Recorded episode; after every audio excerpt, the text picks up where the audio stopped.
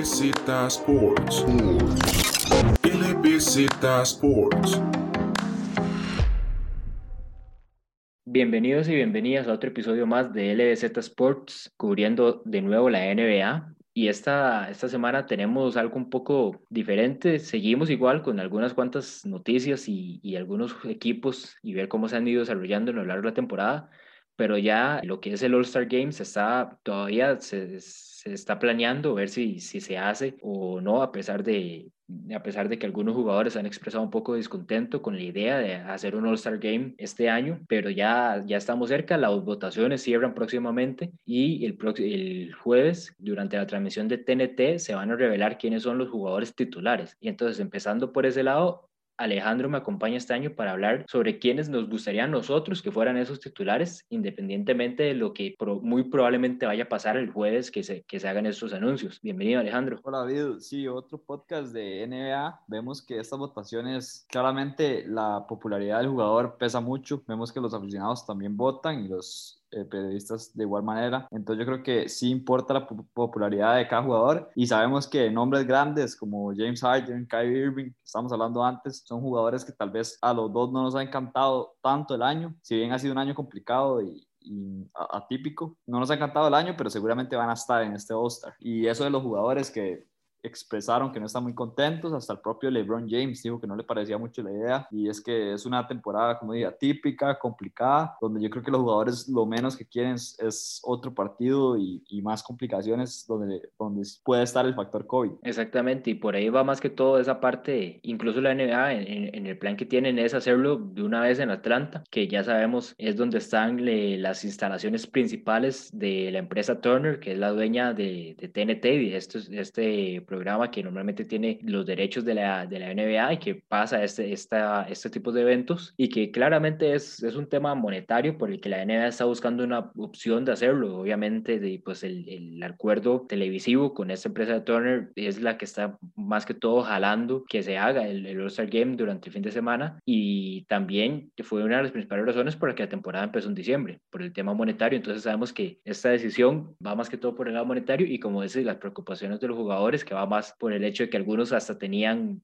tenían planes un poco, tenían unos, unos planes ya de, de, descansar, de estar con sus familias un poco más. Igual, de todas formas, también está el factor COVID, como mencionas, que es, es algo bastante complicado y que un caso positivo que salga ahí no detectado, eh, vemos que puede perjudicar mucho a los equipos porque también son las principales figuras de cada, de cada uno. Exacto, son jugadores de renombre, jugadores importantes y además de eso, además del factor COVID y de las complicaciones que va a representar este juego, además de eso, los jugadores siento que nunca han sido tan fans del All-Star Game y además de eso no lo hacen tan competitivo. Vemos que el año pasado se hizo más competitivo y prácticamente fue porque LeBron James tuvo la iniciativa de que el último cuarto fuera bastante intenso y vimos jugadores de primer nivel defender, que eso es lo que, lo que no se ve en los partidos de, de All-Star, pero este yo creo que no, no va a haber intensidad, es un partido que los jugadores se van a tomar a, con tranquilidad y no se van a desgastar para los partidos Además de que ha sido una temporada que en algún momento creo que el tiempo se va a tener que reducir y van a ser partidos seguidos por, lo, por el factor COVID, que ha trazado bastante calendario. Sí, en parte por eso es que también la NBA está, tiene la opción de, de hacer prácticamente todo en un solo día. Concurso de hundimientos, concurso de triples, está en duda el, el concurso de habilidades, me parece que ese, ese no, no creo que lo vayan a hacer, pero sí el de triples y el de hundimientos está en planes para que se haga ese mismo día que, que quieren hacer el, el All-Star Game. Entonces, por ahí la idea es hacerlo todo en un mismo día y también en esa parte influye mucho, como hemos visto, con un Zach Lavin. Un Zach Lavin que ya ha dicho reiteradas veces que a menos de que él esté en, dentro del juego, muy probablemente no lo vayamos a, a, volver a ver en un, en un concurso de hundimientos. Entonces también hay, hay varios jugadores que, que, tienen eso, tienen esa misma actitud de tal vez si no están dentro del juego como tal, no, ven, no le ven un valor a estar presente en los demás, en los demás eh, eventos de habilidades. Entonces, y más en, ahorita en este tema COVID, que se hacer todo en un mismo día, van a haber todavía más, más jugadores pensando así, en el hecho de que voy a ir hasta Atlanta y a pasar todos los protocolos y, los, y el testeo de COVID y todo para simplemente ir a hacer tres hundimientos o ir a lanzar unos cuantos triples. Entonces también parece que, que ese es otro factor que la NBA va a tener que tomar en cuenta para este All-Star Game. Sí, hay muchos factores que la NBA tiene que tomar en consideración y ese para mí es muy importante, ir a tirar un par de triples que se dura 15 minutos, solo por eso pasar todos los protocolos de COVID y hasta posiblemente si hay algún caso pasar después de una cuarentena y perder partidos, perder ritmo. Es complicada la situación y yo creo que ya deben ir tomando decisiones de acuerdo con la situación que está viviendo la NBA y el mundo en este momento. David, ahora vamos con las alineaciones que nosotros pondríamos en este All-Star, las alineaciones titulares tanto del oeste y del este. David, vamos con lo que es primero la conferencia del este. Vamos a repasar primero los dos, los dos guards de ese lado. David, ¿cuáles serían los dos titulares para este partido? Para mí, en este momento, yo me voy más con Jalen Brown de los Celtics y Bradley Beal en la alineación titular. Como bien, como bien dice Alejandro, esta temporada para tanto James Harden como Kyrie Irving no han sido mis jugadores favoritos, más que todo por el, el aspecto tal vez de actitud que han tomado con respecto a la temporada. Kyrie Irving desaparece dos semanas por completo del equipo. Pocos sabían por qué eran las razones, incluso adentro del, de la franquicia. Entonces, por ese lado, y también Harden, que toda la situación en Houston, también siento que es algo que por la parte de la prensa tal vez se le recrimina un poco, obviamente los, aficionados y, y los mismos jugadores se fijan un poco en eso, pero la prensa sí se lo puede recriminar y entonces por lo menos yo en la parte personal mía sería Jalen Brown y Bradley Bill para la alineación titular en la parte del backcourt. Por mi parte, estoy de acuerdo en Bradley Bill. Creo que es un jugador que ya se lo merece. El año pasado vemos que fue el primer jugador en promediar más de 28 puntos y no entrar en un All-Star Game en toda la historia de la, de la, NBA. Y no entiendo por qué no entró. Yo creo que fue por la mala situación que vivía el equipo de Washington Wizards en ese momento. Pero yo creo que este año va a ser hasta titular y debería de serlo porque, porque se lo merece en esa parte le tengo miedo ahí a un James Harden que le quite el campo porque sí creo que Bradley había dado todo para estar en ese momento y el otro jugador no estoy de acuerdo sí, sí creo que Jalen Brown era, era mi tercera opción Jalen Brown pero me voy a ir más con un Zach Lavin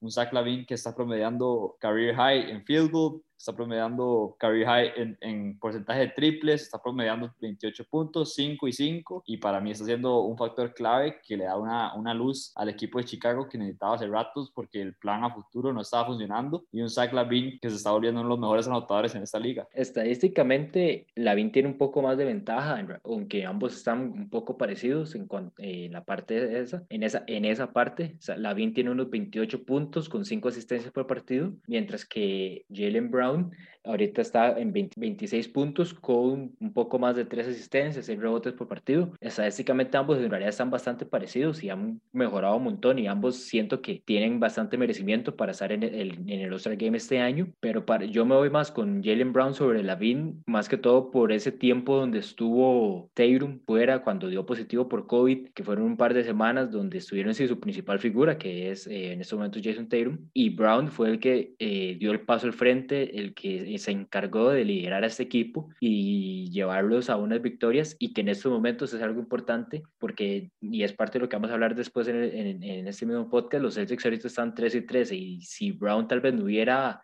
dado ese paso a frente mientras Tatum estuvo ausente, en esos momentos podrían estar todavía peor. Sí, un Jalen Brown, que yo creo que sí es de los favoritos para entrar ahí, y tal vez sí creo que estos tres jugadores deberían ser los titulares por encima de los dos de, de, los Brooklyn Nets, dos jugadores que también se han perdido muchos partidos. Bueno, en el caso de James Harden no, pero cuando estaba en Houston no estaba jugando como, como juega James Harden. En el caso de Kyrie sí, se ha perdido partidos. En cambio, Bradley Beal se ha perdido, pero cuando ha estado ha sido el mayor factor del equipo de Washington y es el único punto o factor a favor de Washington por lo que es relevante. O sea, el partido la gente lo ve por Westbrook o por Bradley Beal y en este momento Westbrook no está jugando muy bien y Zach Lavin, que también me parece que es el factor más grande del equipo de Chicago. Ahora, David, vamos igual con, en la conferencia del Este, vamos a repasar el frontcourt de los, los tres de frontcourt que deberían ser los titulares. ¿Cuáles serían, David? Y en esta parte yo creo que estoy bastante seguro y no, no va a haber mucho debate entre los dos. Yo creo que vamos a estar en, en la misma página en esta parte, donde más que todo Giannis Antetokounmpo en ese primer campo del forward, después el mismo Kevin Durant y Joel Embiid como tercero, más que todo en una posición de, del centro del post y yo creo que, y lo digo más que todo porque todavía sin conocer qué es lo que Alejandro en ese momento se habrá notado o estará pensando, no, no estoy tan seguro de que haya algún otro, algún otro jugador o que haya algún debate sobre que estos tres jugadores sean los titulares para este All-Star Game. Sí, por mi parte, antes de comenzar el podcast, yo le preguntaba a él que si tenía que hacer la alineación por mi gusto o por los jugadores que yo pensaba que iban a ser los titulares. Lo había hecho al principio por mi gusto y tenía igual a Durant beat, pero tenía a Julius Randle de titular, jugador que, que si bien es muy difícil ponerlo por encima de Giannis, un jugador que para mí ha tenido mucho impacto en el equipo de New York y Giannis, aunque ha tenido mejores números, siento que sí ha bajado un poco el rendimiento al año pasado, pero cuando uno lo compara por números, es más por gusto, es más porque no me encanta a mí Giannis, que hace unos años me encantaba, pero últimamente no sé por qué le ha agarrado un poco de hate al, al, jugador de Milwaukee, tal vez porque es competencia ahora LeBron James y LeBron James ahora de los Lakers. Entonces yo creo que por eso puse a Randall, que, que es merecido, un Randall que sí ha tenido un gran año, ha mejorado muchísimo y lo que me ha gustado más de Randall es que ha cambiado su forma, su forma de juego. Era un jugador que en años pasados en New York o en los Lakers vemos que sí ponía los números constantes. Claramente este año mejoró, tanto en asistencias como rebotes, en anotación también, pero en los años anteriores hemos visto que es un jugador que se le hacía fácil anotar tanto en el poste bajo, tiro de media, media, distancia, a veces tiraba de tres, atacando el aro también, muy bueno, pero lo que pasaba es que era, era un jugador muy, mamón, o sea, le costaba mucho pasar la bola, encontrar al jugador abierto, y yo creo que eso es lo que ha cambiado en este equipo de New York, que ha sido un jugador mucho más de equipo, y por eso yo lo pondría titular, pero claramente va a ser Giannis, o sea, ¿cómo, va a estar Giannis en la banca y poner a, Randall, a, Julius Randle de titular? Entonces yo creo que sí coincidimos, Durant, Giannis y Embiid. Ahí tengo que decir que Alejandro sí me sorprendió un momento cuando, cuando mencionó a, a Julius Randle y dejó fuera a que si bien puedo entender el caso que, que Alejandro propone y más que todo, como dice, Randle ha mejorado mucho, yo sí, sí pienso que hay que ver el momento cuando hagamos la próxima semana y terminemos de rellenar los espacios para el All-Star, pero yo sí creo que Randle tiene un buen un, buen caso para poder estar en ese, para por, ser seleccionado como All-Star este año. Los Knicks, yo creo que por primera vez en no sé cuántos años se están sintiendo optimistas los aficionados de New York parecer están teniendo un poco más de esperanzas con este equipo. Y por ahí Randall tiene un buen caso, pero de cierta forma también de Giannis sigue siendo Giannis, sigue siendo el jugador dominante que en esos momentos está con de segundo lugar en la conferencia del este con Milwaukee, entonces si bien Randall yo sí me, sí me gustaría que esté en el roster, no, no lo veo como un caso para que en ese momento sea titular por encima de Giannis durante el mismo Embiid, pero entiendo, entiendo un poco el, el, el caso que me propone Alejandro. Sí, exacto, un Julius Randle que yo creo que sí va a entrar al All-Star, pero es, imposible pensar que va a estar encima de un Giannis que ya lleva años, que ha sido el MVP dos años seguidos y que yo creo que en números no ha bajado las estadísticas en los tres años seguidos. Y Alejandro, entonces en este momento yo creo que podemos estar de acuerdo con Giannis, Embiid y Kevin Durant por la parte del front core y muy probablemente esos tres también vayan a ser este, los, los seleccionados por la, por la afición, incluso son los tres que lideran las votaciones, pero en la parte del, de, los, de los guards tenemos a Bradley Bill liderando votaciones, pero después tenemos a Kyrie Irving y James Harden con una muy buena ventaja sobre Jalen Brown. Entonces, ¿cuál de estos dos jugadores entre Irving y Harden veremos en esa posición titular? Porque me parece difícil que tanto la prensa como los mismos jugadores le den el impulso que necesita Jalen Brown para ser titular. Yo creo que va a ser más Kyrie Irving, que es un jugador que cuando ha estado ha sido demasiado efectivo, un jugador que ya sabemos las, las habilidades que tiene de tanto ofensivamente y defensivamente no tanto, pero las, las ofensivas resaltan demasiado. Yo creo que es el mejor anotador debajo del aro, digamos, el mejor jugador cuando tiene que hacer un layup, resuelve demasiado bien pegadito al aro, jugadas muy difíciles, las puede resolver y yo creo que es un playmaker en, en, todo el aspecto del básquet. Entonces yo creo que sí se lo merece. No, no me ha encantado eso, que ha, estado inconstante jugando y no jugando. Y como dice David, la actitud que le ha dado al juego para mí no es la correcta. Pero un Kyrie Irving que el talento lo tiene y este año sí ha subido sus números después de una temporada bastante mala el año pasado. Yo voy a, voy a ponerme en la misma página Alejandro. Voy a decir que tal vez Kyrie va a hacer que se quede ese segundo lugar, que tal vez los dos no estamos muy de acuerdo por los, temas, los, los temas que ya hemos explicado. Siento que ambos por parte de la prensa van a tener un poco de, no, o sea, no, no van a tener este mismo no van a tener este mismo impulso que, que han tenido con, lo, con, los aficionados. Y yo creo que lo, lo, que hay que ver es la parte más que todo de los, los jugadores. ¿Cómo ven los jugadores la situación de Harden? ¿Cómo ven los mismos jugadores la situación de Kyrie Irving? Que siento que por ese lado tal vez la parte de Kyrie es donde tiene un poco más de, de ventaja. Más que todo porque se puede entender desde el punto de vista de los jugadores que Kyrie necesitara un tiempo un tiempo a solas que necesitara para ya fuera los cuáles fueran sus problemas personales que necesitaba resolver, pero la parte de Harden donde pide salir de la franquicia, pide este, casi que una, como una exigencia y, y que el nivel que demostró mientras estaba allá y el nivel que demostró cuando ya llegó a Brooklyn, que era muy, muy diferente en ambos, siento que por ahí los jugadores se pueden también inclinar un poco más porque hay Irving en ese equipo de los Nets. Entonces, vayamos ahora a la parte del oeste, Alejandro, y empecemos con vos y con, los y con los guards en esta conferencia. Por mi parte, yo quería meter a un jugador en específico y era Damian Lillard. Creo que era, es un jugador que ha hecho una temporada demasiado buena y ha aparecido en momentos importantes, pero no pude meterlo. no pude meterlo porque para meter a Damian Lillard en esta alineación titular hay que sentar a Luka Doncic o a Stephen Curry y yo creo que eso es imposible. O sea, Damian Lillard ha tenido un gran año tal vez del top 3 de su carrera. Y yo creo que está volviendo el Dame Time, que qué jugador más clutch. Agarra esos tiros más importantes desde Saturno y siempre los anota. Es un jugador que le encanta los momentos importantes, pero no lo puedo poner por encima de Stephen Curry, que yo creo que está en esas votaciones del MVP, y un Luka Doncic que también debería estarlo ahí en el borde, tal vez de sexto, porque se ha bajado un poco las expectativas. Y creo que ha tenido un gran año, pero no ha sido el Doncic que esperábamos, que yo creo que era el favorito para ser el MVP yo creo que no está ahí todavía. Tiene por encima a un LeBron James y a un Nikola Jokic que han tenido un gran año. Si bien, sí, sí, sí estoy de acuerdo con vos en que Lillard, y más que todo porque en realidad yo siento que Lillard es un jugador, tanto en realidad los tres, Lillard, Curry y Doncic, son como tres jugadores muy, muy queridos por toda la afición, incluido yo creo que nosotros, nosotros también, pero yo no, no puedo evitar de, no, no puedo no darle el reconocimiento al, al equipo de Utah con lo que ha hecho esta temporada y darle uno de esos espacios en la titularidad a Donovan Mitchell, que pues es, es, la estrella que tiene este equipo de, de, Utah y que últimamente pues están, recientemente tuvieron una, una racha de unos 14, 15 partidos consecutivos ganando. Ahorita están de nuevo con 7 victorias consecutivas, entonces veo muy, muy difícil por lo menos en la parte de merecimientos, que Donovan Mitchell no, no se merezca estar en la titular. Y ese segundo campo, que yo creo que en esos momentos, yo creo que hasta preferiría en ese momento meter tres, tres bases, tres guards, que los campos en el frontcourt, pero yo creo que voy a irme con vos en, en la parte de Curry y voy a, voy a darle el segundo campo Curry en la titular de, este, de esa conferencia al oeste, más que todo por el gran cambio que ha tenido, que ha tenido Warriors con respecto a la temporada pasada cuando Curry no estaba, es que los veíamos los vimos en lo último, último de la tabla. Solo los Minnesota Timberwolves estaban eh, casi que peor o estaban muy, muy parecidos.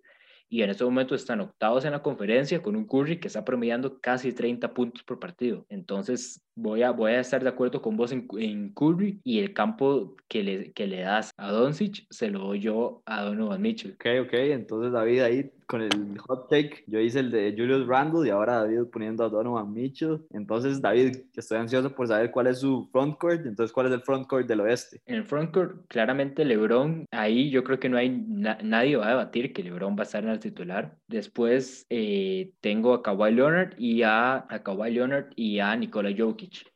que si tal vez pudiera hacer un cambio en todo este tema de las posiciones, que es algo que también se ha hablado mucho en los últimos años, tal vez quitaría a Kawhi y pondría ese campo alguno de los otros dos bases entre Curry, entre Lillard y Doncic, que muy probablemente se lo daría a Lillard. David dejado afuera a Luka Doncic, lo podemos ver, un Luka Doncic que también está ahí, que eso es cerca de, de, esas conversaciones de MVP, pero es verdad, o sea, un Luka Doncic que yo sí esperaba un poco más, o sea, los números, uno de los números, y uno dice, ¿cómo esperar más que 8, casi 9 rebotes, 9 asistencias y casi 30 puntos por Doncic? O sea, que sí, por números, yo creo que no lo podemos discutir, pero un equipo de Dallas que no está muy bien y yo tenía más, más expectativas de un jugador que el año pasado en la burbuja prácticamente se volvió loco, era increíble verlo jugar, que sí, yo creo que sí debería entrar al All-Star, pero es una alineación bastante válida la de David y por el lado del frontcourt yo estoy completamente de acuerdo, yo tengo a Kawhi Leonard de, de Small Forward, LeBron James de Power Forward, los revés, cualquiera de los dos, Nikola Jokic de centro, que yo creo que Nikola Jokic está haciendo su mejor temporada de toda su carrera y está peleando con LeBron James por ese MVP, yo creo que son los dos favoritos. Pongo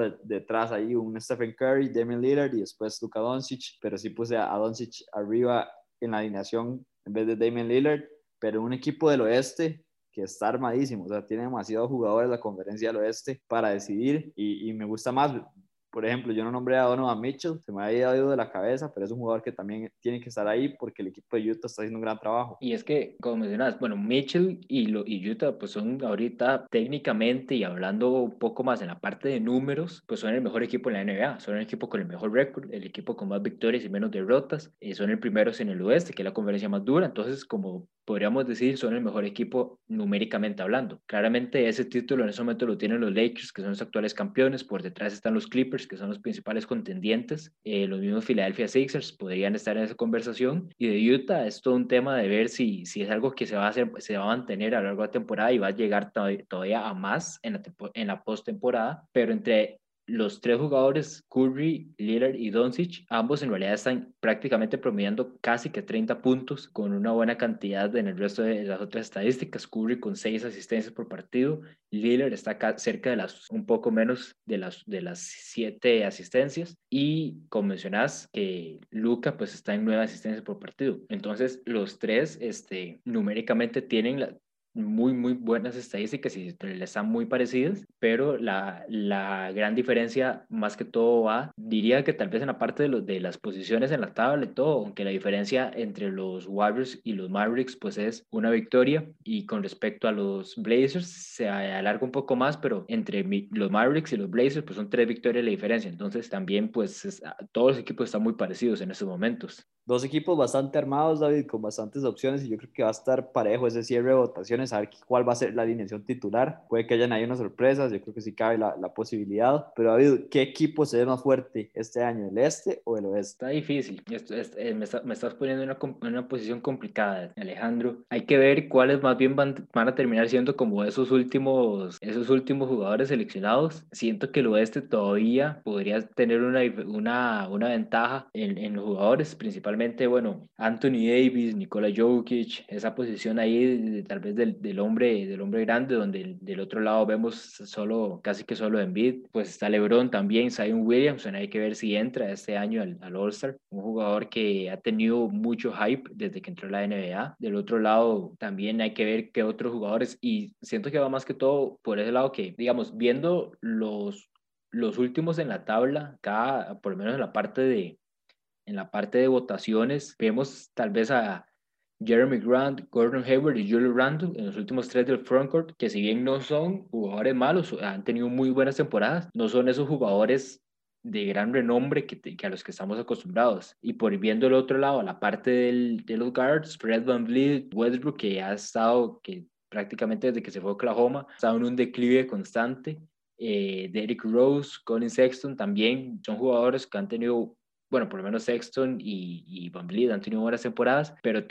siguen sin ser tal vez esos jugadores de un gran renombre que tal vez por el otro lado vemos un Chris Paul, un CJ McCollum, que McCollum no está prácticamente porque se lesionó, pero si no se hubiera lesionado, McCollum podría también estar en la conversación para ser titular este año. Entonces yo creo que el oeste sigue siendo el, equipo dominante en, este, en el All-Star. Completamente de acuerdo, un este que sigue siendo dominante y un este que sí creo que un poco esa brecha con esas dos adquisiciones de Kevin Durant y James Harden, dos jugadores de mucho peso que yo creo que, que el este sí cerró ahí, un este que vemos que todos los años sí, sí tiene una figura diferente, digamos, nos acordamos cuando estaba Kawhi en, en los Raptors, esa era la figura, o sea, Giannis es la constante también, pero la, la figura que acompaña a Giannis, vemos que Kawhi en su momento, ahorita Kevin Durant, cuando LeBron estaba en los Caps era LeBron, entonces un este que yo creo que es más de, de, una figura y un segundo y un Robin, y uno este que para mí está lleno de figuras, vemos el 5 titular, es increíble, dejando, digamos, en mi caso, un Damian Lillard en la banca, y en el caso de David, un Luca Doncic en la banca, yo creo que eso no se, no se, puede hacer en el este, entonces yo me voy con el oeste. Vayamos a un poco lo que ha sido los, los un, un, par de temas de actualidad. Como mencionamos, siete victorias consecutivas en este momento para el equipo de Utah. Los Suns han estado en una buena racha con seis consecutivos, ahorita se posicionan cuartos en el, en el oeste. Los Blazers también van con cuatro consecutivas en estos momentos, pero hay un equipo principalmente de todo que, del que podríamos hablar en estos momentos, Alejandro y yo, que ahorita, si bien tienen dos victorias consecutivas, hablando un poco más en los, en los resultados más recientes, los Boston Celtics en estos momentos tienen un récord de 13 victorias, 13 derrotas, apenas teniendo ese 50% de,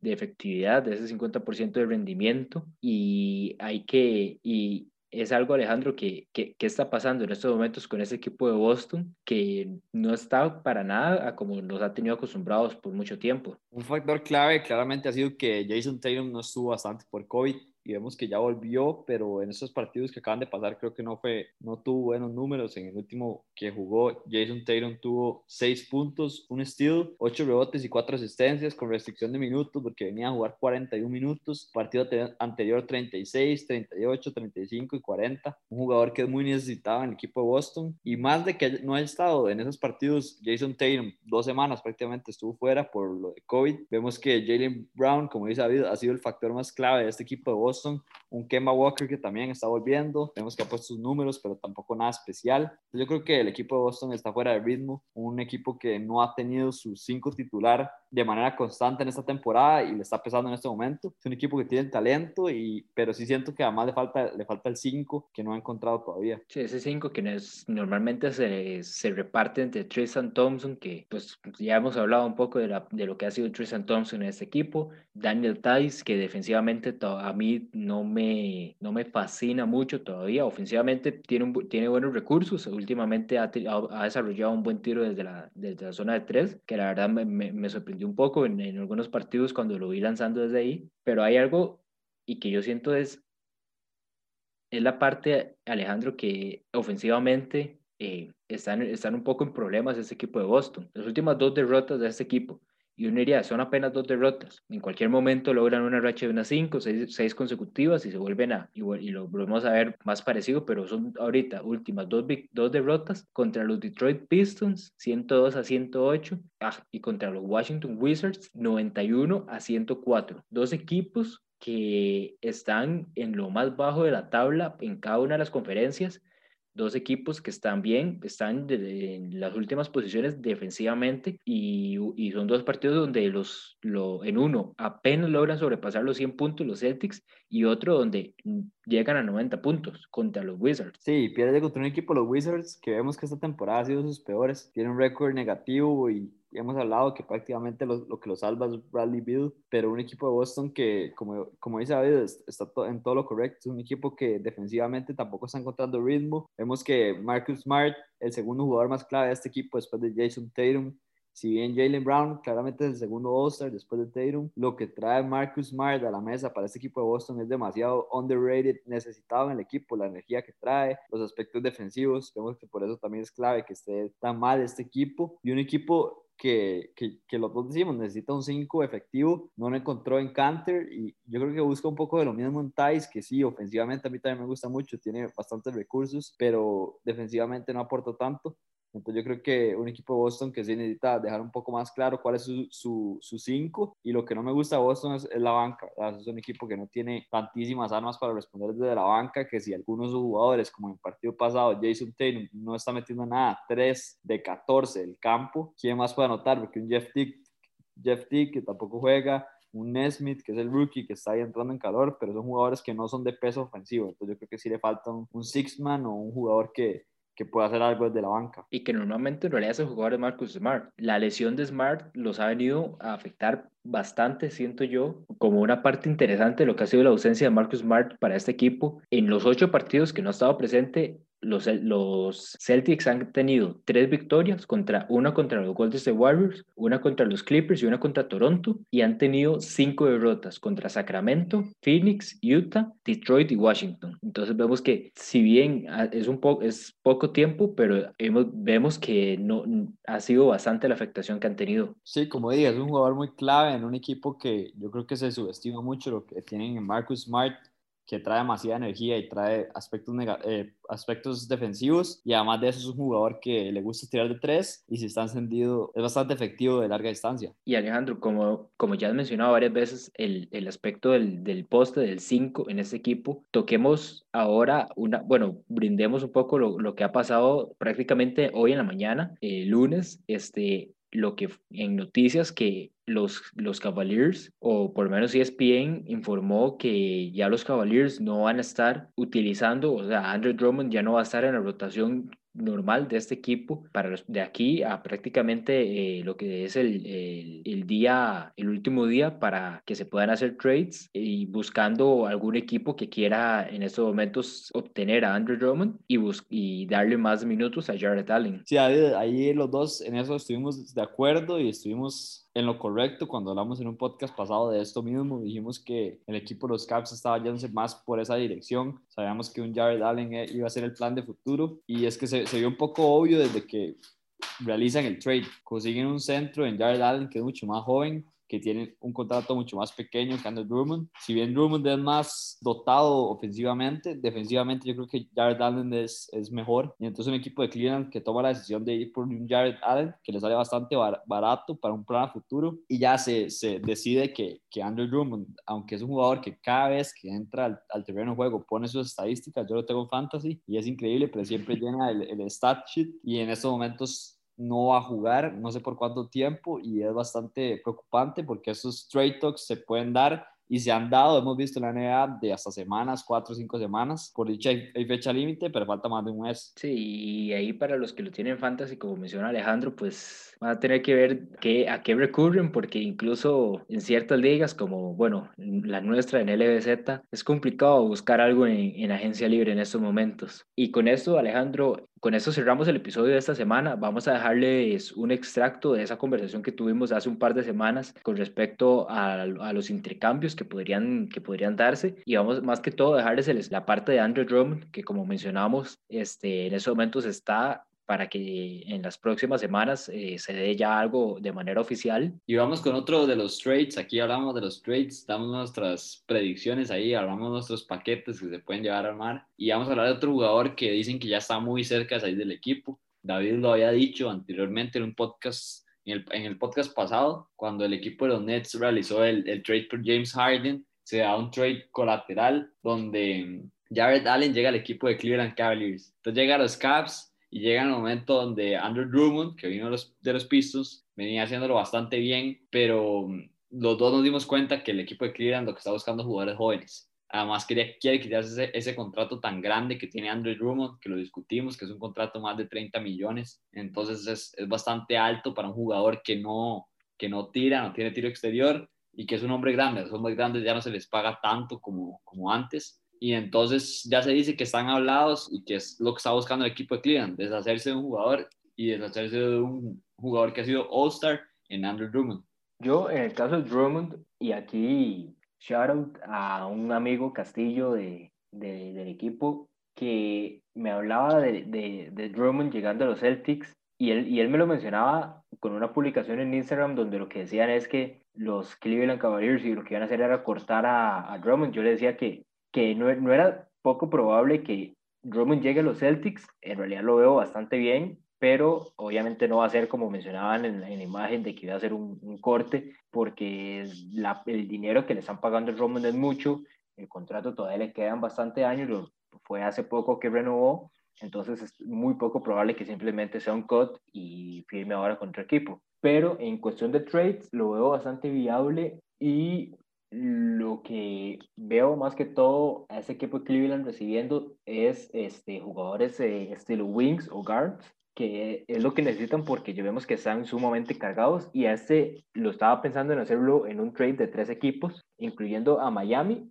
para también que Cleveland pueda sacar a Larry Nance Jr. Qué raro, qué raro, qué raro. Que el, uno de los que tenía ideados era Miami obteniendo a Larry Nance Jr., este equipo de Cleveland eh, estaría recibiendo también a, por parte de Miami, recibiría más que todo a jugadores como Casey Opala, eh, Max Strauss, que es lanzador. No, no, no, no voy a decir que Miami va a dar mucho, no, no los veo pagando mucho y los veo más tal vez ayudando a que el trade se dé. Y en el caso de, de ese equipo de, de, Boston, de lo que podría dar para obtener a, a este jugador de, de Drummond, pues tendría que ser los, algunos de los jóvenes que tiene, como Romeo Langford, Aaron Nesmith, Peyton Pritchard, que ha, ha, venido bastante bien en cuanto a lanzamiento, eh, Semi Ogile, como jugadores más estilo Wings, pero igual hay que ver qué tanto le podría, qué tanto podría este, este trade convencer a este equipo de Cleveland. Sí, un jugador en Drummond que para el fantasy es buenísimo, para el fantasy ponen unos numerotes, pero que es complicado en esta, en esta época de NBA porque no tiene tiro. Que un jugador sin tiro y además de eso no es un jugador como para armar una franquicia alrededor y además tiene ese contrato bastante grande. Entonces yo creo que el equipo de Cleveland sí va a buscar de hacerse tanto de Drummond y cuidado también como Kevin Love. O sea, Kevin Love es otro jugador que viene de lesión y puede ser que busque un trade porque son los, ya hablábamos que son los dos mejores pagados del equipo de Cleveland y son dos jugadores que en este momento no son un factor en el equipo. Entonces yo creo que sí, que hay que buscarle un destino nuevo a Drummond. El equipo de los Celtics la verdad no me gusta, no me gusta porque los jugadores grandes siento que no es el tipo, Andrew Drummond no es el, el, tipo de jugador grande que necesita el equipo de los Celtics. Para mí el equipo de los Celtics necesita un hombre grande como Bam Adebayo. O sea, ese es el, el, prototipo de jugador que calzan los Celtics por el, pace que juegan, por la forma que juegan. Siento que de hombres grandes han llegado. Vemos el caso de Tristan Thompson, o sea, desde que llegó no ha sido factor y es porque esos jugadores que, que lo que hacen es proteger el, el rim y jugar muy adentro, no, no se llevan bien con el equipo, con la química que tienen. Entonces creo que no llegaría bien a este equipo, pero, pero sí siento que hay diferentes, hay otros destinos que sí pueden ser más, más viables para Andrew Drummond. Digamos que de todas formas me gusta un poco más Drummond en los Celtics que Tristan Thompson. Obviamente Thompson no está ni cerca de, de ser lo que fue cuando ganaron el anillo con Cleveland. Y Drummond obviamente digamos, el problema de, muy, de ya, varios años de los Celtics ha sido tal vez esa, es, eso que mencionamos de la protección en la pintura, eso es lo que vendría a dar este jugador de Drummond, y también en cuanto a rebotes, que eh, Daniel Tice eh, tampoco es eh, un jugador muy imponente dentro de la pintura. Pero bueno, ya Boston no, no te gusta mucho, pero ¿qué, qué equipo, ¿en qué equipo ves mejor a Drummond? Tal vez el nombre que se me ocurre en este momento es eh, Charlotte Hornets, un equipo que lo que más tiene son bases de aleros. Vemos que tiene a Terry Rozier, Levante Graham, Lamelo Ball. Entonces tiene jugadores que, que pueden crear una diferencia en, el perímetro y tal vez le falta un poco más de, de jugador interior. Vemos que ahorita está volviendo Cody Seller, pero no es, no es un jugador tan efectivo. Igual vemos el caso de, de, de Bismack Pillombo, o sea, es un jugador que no es tan efectivo en esta liga entonces creo que Andrew Drummond quedaría bien en un equipo que necesita experiencia y que necesita juego, interior. Incluso en cuanto a la parte de, aleros, también podemos agregar ahí a Malik Monk, Mal Bridges, PJ Washington, otros jugadores que podrían llamar la atención para Cleveland y que podrían, podrían también eh, ayudar un poco a Charlotte para este trade con Drummond. De todas formas, hay que, hay que ver, siento que tal vez el que podría ser más determinado a hacer el intento son los Celtics, los, los Hornets podría ser, podría ser que sí, podría ser que no, pero siento que de aquí a que se dé el trade deadline eh, vamos a tener uno que otro, que otro trade del que hablar. Sí, seguramente los, los, equipos sí se están moviendo, vemos que desde ya se ve que hay equipos que no tienen un buen proyecto, que necesitan cambios y yo creo que eso se va a ver reflejado yo creo que el primer trade que se va a hacer de todos los que hablamos tiene que ser el de Bradley Beal. Y muchas gracias por escucharnos este episodio. Recuerden, como siempre, seguirnos en nuestras redes sociales, LZ Sports en Instagram, Facebook, Twitter y además de, de nuestras plataformas de podcast en Google, Spotify y Apple. Y los vemos la próxima semana con un poco más de conversación del All-Star y siguiendo con noticias de la NBA. LBZ Sports. LBZ Sports.